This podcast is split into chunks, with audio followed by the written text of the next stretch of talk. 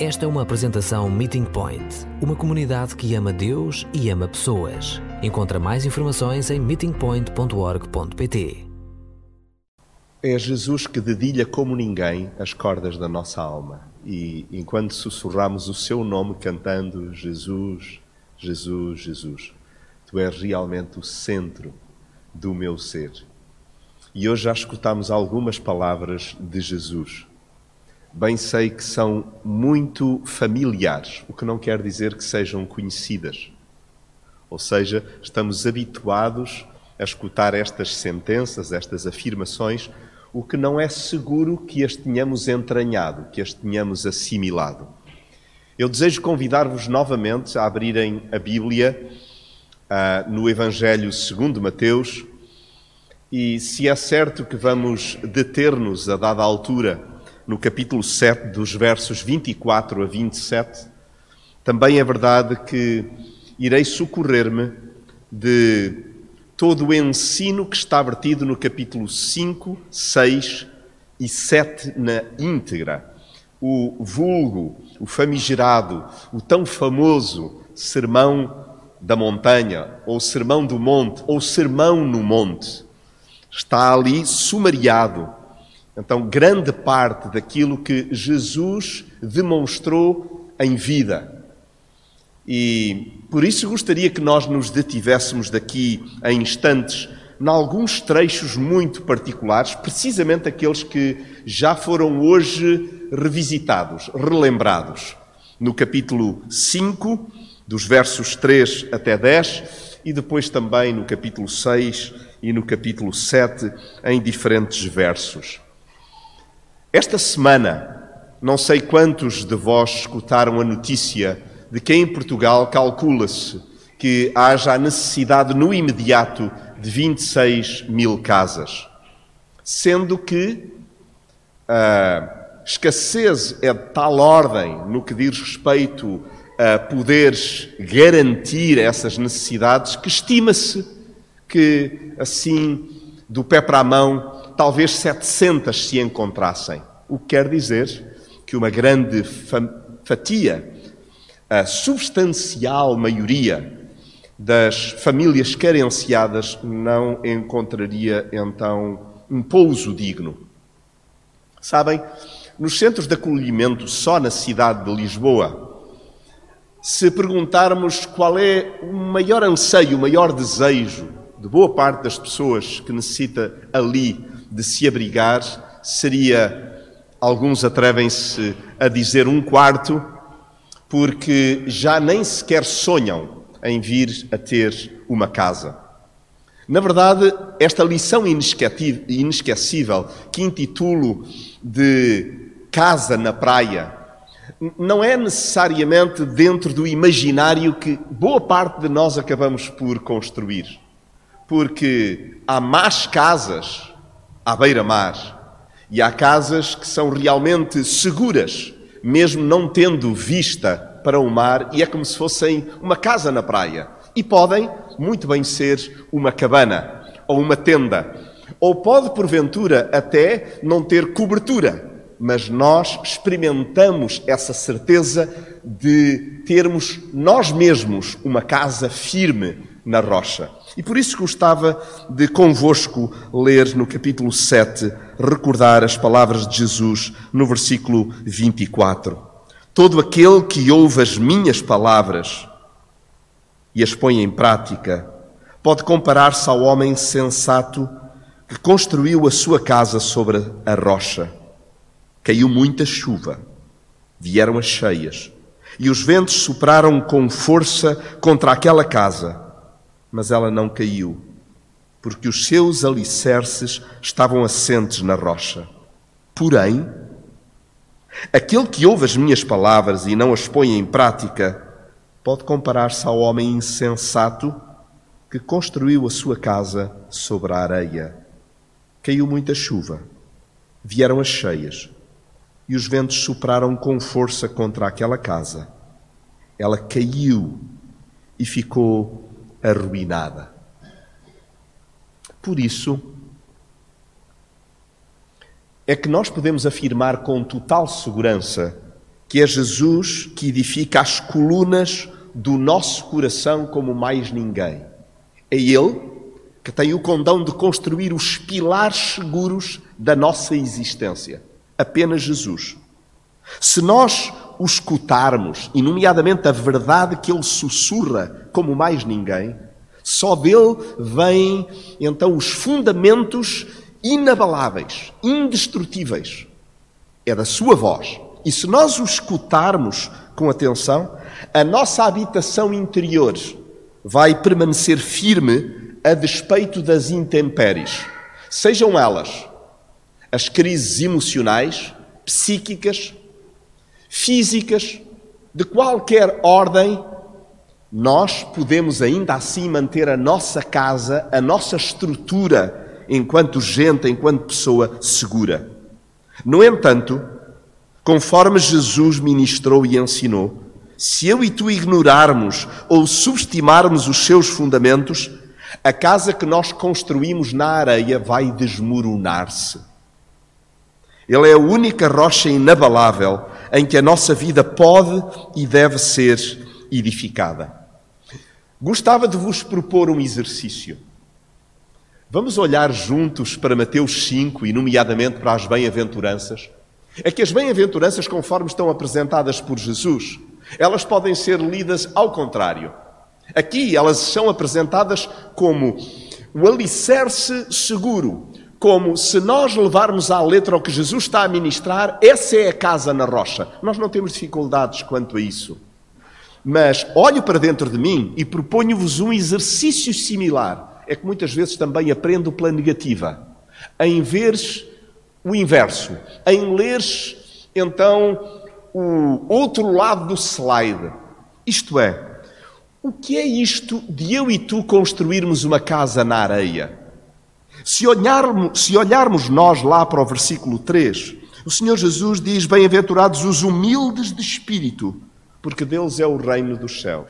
A casa na areia, que nós muitas vezes, de forma insensata, teimamos em construir, é a casa assente não num espírito humilde, pobre, dependente, mas antes numa postura orgulhosa, presunçosa, como quem tem o rei na barriga.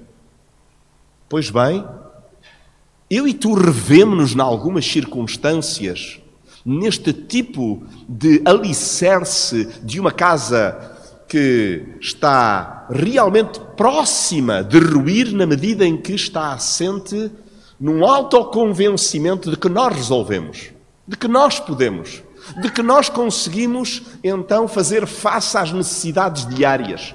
O pobre é aquele que reconhece que necessita de auxílio. O orgulhoso é aquele que considera que é autossuficiente. A casa construída na areia está assente nestes princípios do orgulho, da presunção, como quem tem o reino já seguro, então nas suas próprias mãos. Se fizermos o exercício similar a cada uma das outras bem-aventuranças, eu gostaria que no verso 4 constatassem que a casa construída na areia é contrária àquilo que Jesus ensina lá quando diz que os bem-aventurados são os mansos, porque esses é que vão herdar então a terra. Oh, oh, perdão, eh, eh, estou a fazer referência já ao versículo 5, eu quero fazer é, é referência ao versículo 4, quando Jesus diz: Bem-aventurados os que choram, porque eles serão consolados. A minha casa está construída na areia sempre que eu me julgo invulnerável, sempre que eu teimo em secar lágrimas, em não as verter, porque não quero dar a saber a minha fragilidade. Então, a casa construída na areia é a casa da indiferença, da frieza, da insensibilidade, porque dispensa afetos. Quem chora realmente demonstra que está vulnerável e exposto às dores, ao sofrimento e emociona-se, comove-se. A sua sensibilidade é uma sensibilidade apurada. A casa construída na areia não verte uma lágrima não se comove com a dor nem com o sofrimento alheio. Constrói muros ao invés de pontes.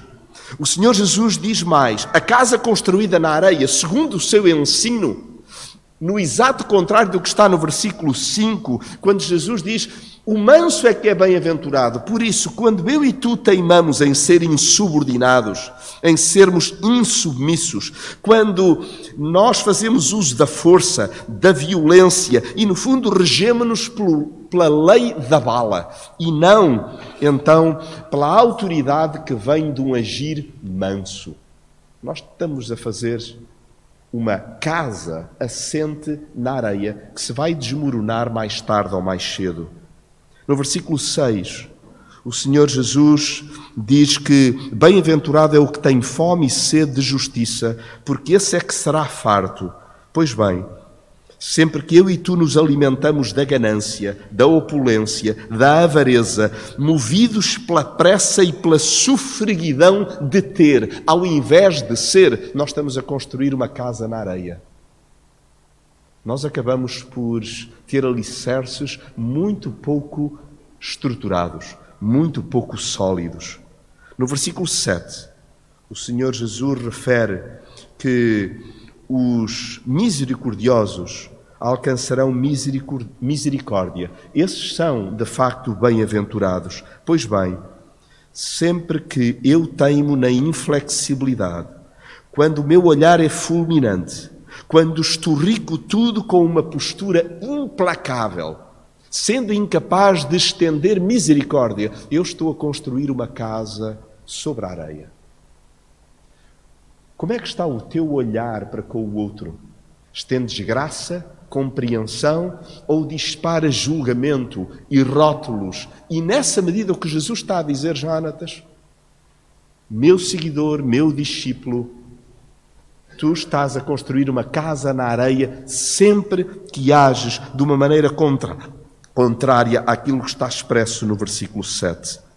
No verso 8, o Senhor Jesus, tal qual já escutamos hoje, diz que felizes são os limpos de coração, porque esses é que verão a Deus. Esses é que terão, mesmo debaixo da maior tempestade, a possibilidade de ver Deus.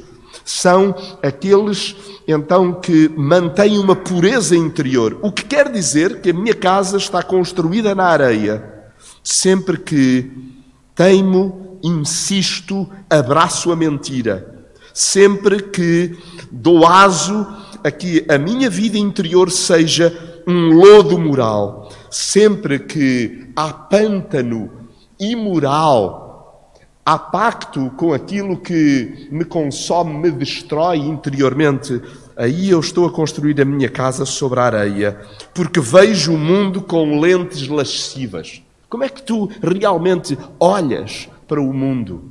O Senhor Jesus está a alertar-me a mim e a ti, que mesmo sendo seguidores já com alguns de nós décadas, podemos muito bem estar a, a sentar a nossa vida num pântano, de facto, em cima de areia, porque não fazemos bom uso do ensino de Jesus.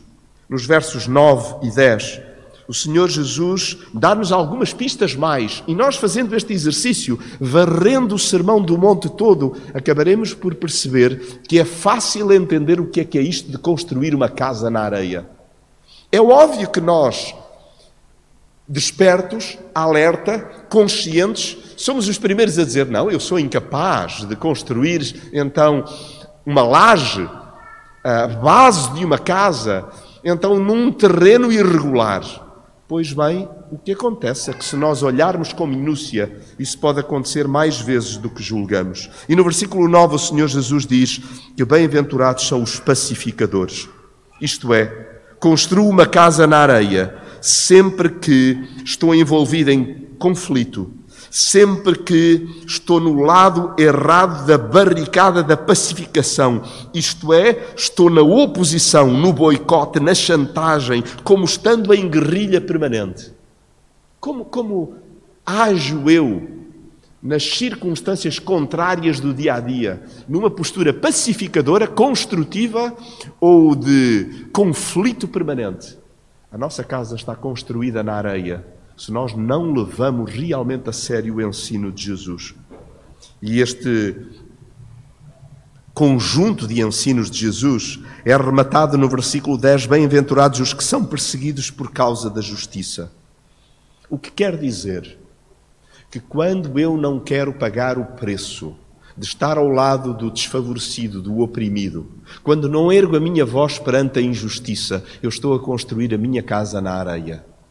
Quando, por força de querer cair no goto de alguém ou ficar bem na fotografia, apenas num plano social, não no plano moral, eu estou a construir a minha casa na areia. Sempre que sinto atração pela bajulação, pela duplicidade, buscando o monopólio do ego, o que quero é que os outros criem uma imagem de mim que não é realmente aquilo que Jesus quer construir na minha vida. Então eu estou a assentar os princípios éticos e morais da minha existência na areia.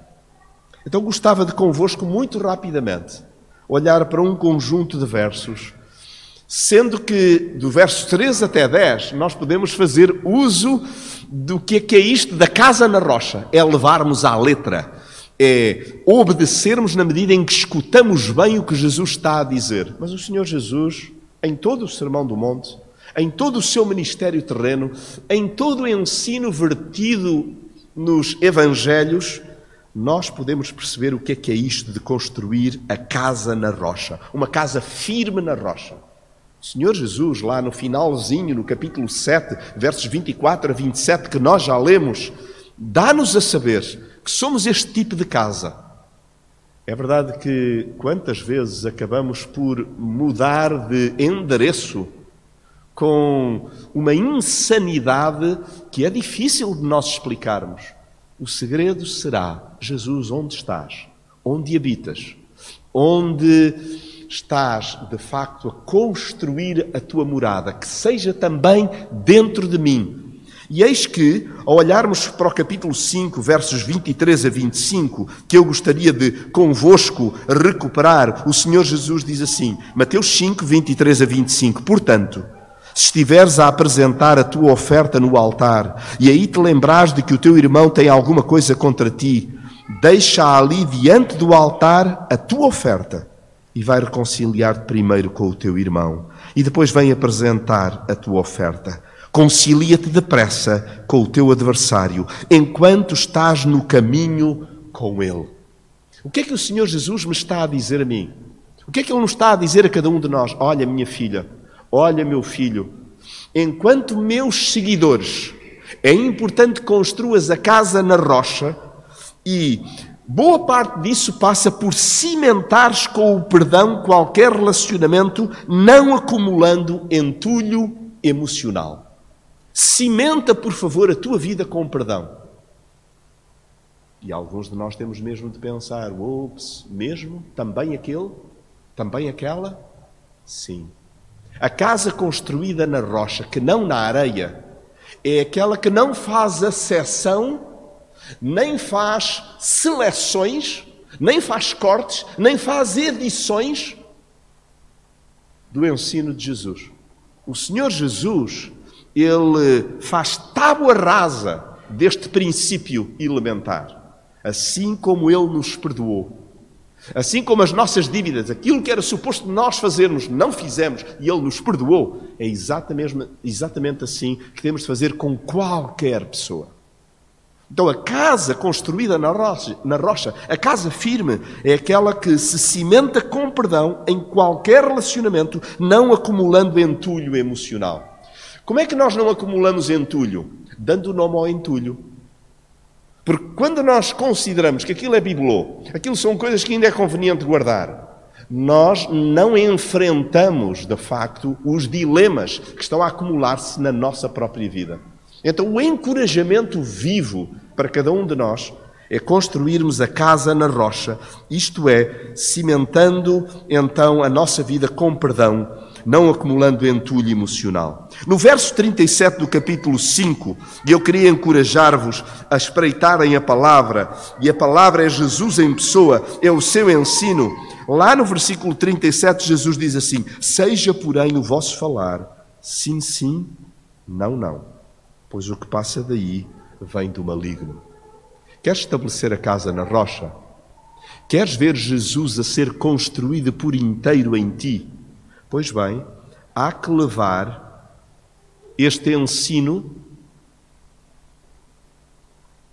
à justa, cuja palavra na cave ou na varanda da vida seja sim, sim, não, não. Ou seja, na cave.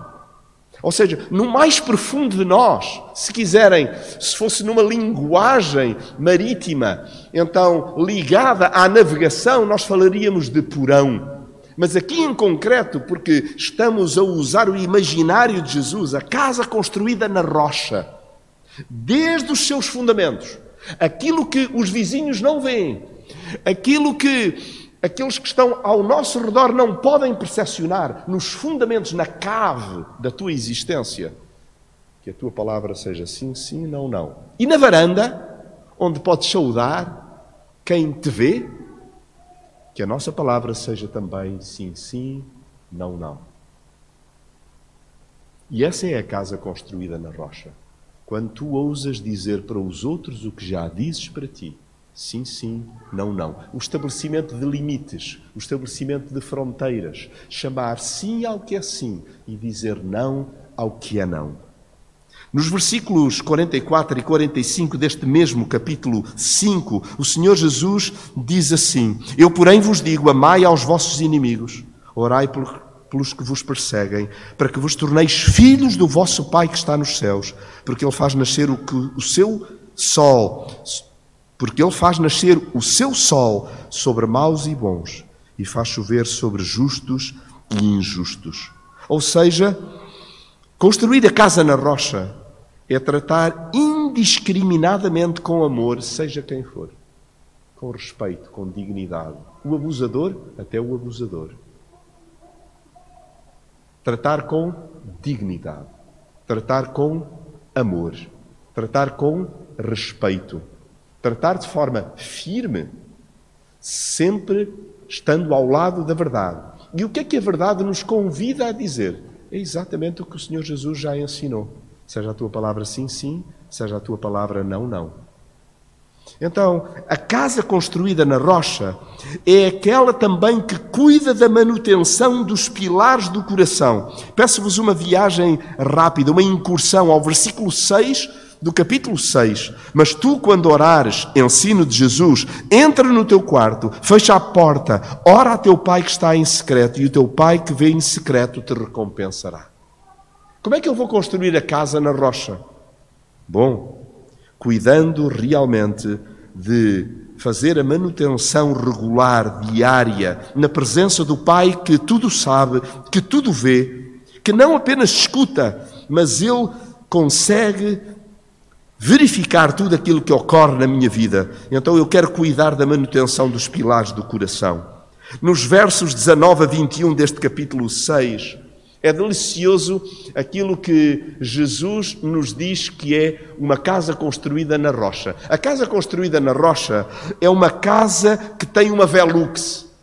Sabem o que é uma velux? É aquele género de janelas, geralmente basculatórias, que estão nos telhados, que garantem luminosidade a zonas esconsas. Eventualmente, então, a, a, a partes que poderiam ser meros sótãos às escuras. Pois bem, o Senhor Jesus diz-nos assim, versículo 19: Não ajunteis para vós tesouros na terra, onde a traça e a ferrugem os consomem, onde os ladrões minam e roubam, mas ajuntai para vós tesouros no céu, onde nem a traça nem a ferrugem os consomem, e onde os ladrões não minam nem roubam. Porque onde estiver o teu tesouro, aí estará também o teu coração. Ou seja, para onde é que o Senhor Jesus deseja que eu possa olhar, tendo a casa construída na rocha. Ele deseja que eu tenha uma velux, ou seja, tenha uma portinhola, tenha uma janela permanentemente aberta, com os olhos fixos onde? Na terra, não. Com os olhos na eternidade. E a eternidade começa já aqui. Nós estamos já no exercício dessa mesma eternidade. Porque Jesus, queremos que já mora em nós. Gostava de terminar, então, com três, quatro ideias soltas. No capítulo 6, os últimos versos, nomeadamente o 33 e o 34, dizem assim: Buscai primeiro o seu reino, disse Jesus, e a sua justiça, e todas estas coisas vos serão acrescentadas. Não vos inquieteis, pois, pelo dia de amanhã, porque o dia de amanhã cuidará de si mesmo. Basta a cada dia o seu mal. Então, o que o Senhor Jesus está a dizer-me é que se eu quero construir a casa na rocha, é importante que cada compartimento, olha para a planta da tua vida, olha para os diferentes quartos, os diferentes, uh, as diferentes assoalhadas da tua existência e percebe que é necessário cultivar em cada uma delas a dependência do Pai Viveres então de uma forma grata, agradecida, desprendida, dependente, confiante. Em nós, não, no Pai. Lá no capítulo 7, ainda recentemente, precisamente nesta série lições, então inesquecíveis, nós lembramos o ensino de Jesus nos versos 1 e 2, quando ele diz: Não julgueis para que não sejais julgados, porque com o juízo com que julgais, sereis julgados, e com a medida com que medis, vos medirão a vós. Na casa que eu e a Madalena habitamos, a quando da sua reconstrução, logo à entrada, uma parede recentemente restaurada começou a evidenciar um salitre de forma grosseira, grosseira. E facilmente os um,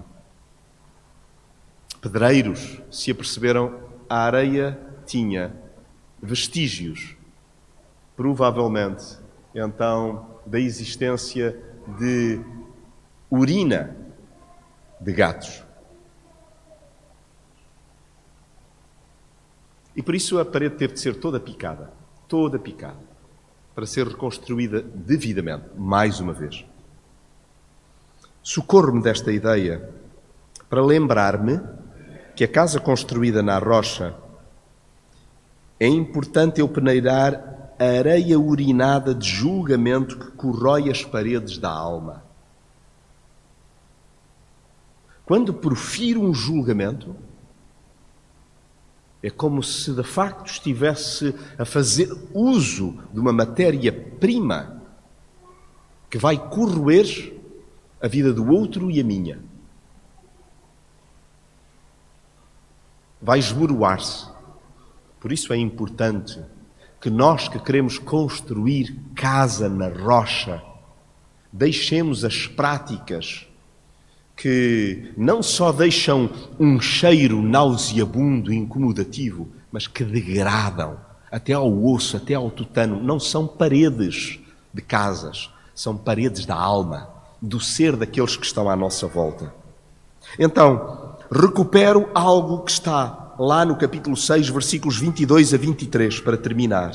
O Senhor Jesus, capítulo 6, verso 22 a 23, diz assim: A candeia do corpo são os olhos, de sorte que se os teus olhos forem bons, todo o teu corpo terá luz. Se, porém, os teus olhos forem maus, o teu corpo será tenebroso. Se, portanto, a luz que em ti há são trevas, quão grandes são tais trevas? Então a casa construída na rocha escolhe bem a caixilharia, escolhe bem com o que enche os olhos, escolhe bem a seleção daquilo com que quer nutrir a sua casa interior. Por isso escolhe o que vês, o que lês. Por último, lá no capítulo 7, versos 13 a 15, entrai pela porta estreita, porque larga é a porta e espaçoso o caminho que conduz à perdição e muitos são os que entram por ela, porque estreita é a porta e apertado é o caminho que conduz à vida, e poucos são os que a encontram. Então, que nós também possamos optar pelo uso da porta estreita. Não é o caminho largo, não é a mansão que está assente na areia, mas antes o compartimento pequenino, o habitáculo, o T0, o pequeno quarto secreto onde Jesus está a ser construído e por isso ele é a rocha, então, desse compartimento. Alberto Camus, o filósofo, disse que a questão mais urgente do nosso tempo, e eu creio que passado um século, também é a realidade presente neste século XXI, disse ele que a questão mais urgente é cada pessoa descobrir onde é a sua casa. Onde é a minha casa? Onde é que eu habito? Onde é que eu resido? Já Henry Nouwen, a este respeito, afirma que muitos andam às voltas e voltas sem encontrar o seu próprio endereço. E há alguns que chegam ao seu endereço, muitas vezes não se encontram lá dentro. Não estão lá, porque querem dar a entender que eles habitam é noutro sítio. Os seus valores são outros, não os de Jesus. Sendo curiosas estas perspectivas de onde habitamos, Jesus estica bem mais a corda, deixando no ar a pergunta para a nossa reflexão individual. E é com esta pergunta que eu gostaria de me aproximar do fim. Que casa estás a construir? Que casa? Qual é a casa interior que tu estás a construir? Uma casa na areia? Contrário ao ensino de Jesus, não apenas nas bem-aventuranças, mas em tudo aquilo que ele enunciou, demonstrou que é uma casa segura, a casa na rocha. Deixe no ar ainda mais três perguntas. Nós notamos diferença entre a voz de Jesus e as outras vozes, incluindo as nossas? Há uma diferença entre a voz de Jesus e as vozes interiores que nos habitam ou as externas? Notamos diferença? Do que temos ouvido de Jesus, incluindo hoje, o que é que eu ainda não pratico? Do que Jesus ministra, o que é que eu ainda não pratico? De forma clara. Onde é que o terreno ainda é muito pantanoso? E por último, continuando assim, que tipo de casa é que eu estou a construir? Uma casa segura ou uma casa que está prestes a desmoronar-se? Vamos ficar alguns instantes em oração individual, silenciosa, procurando também, além destas perguntas, responder a mais uma: Senhor, o que queres tu de mim?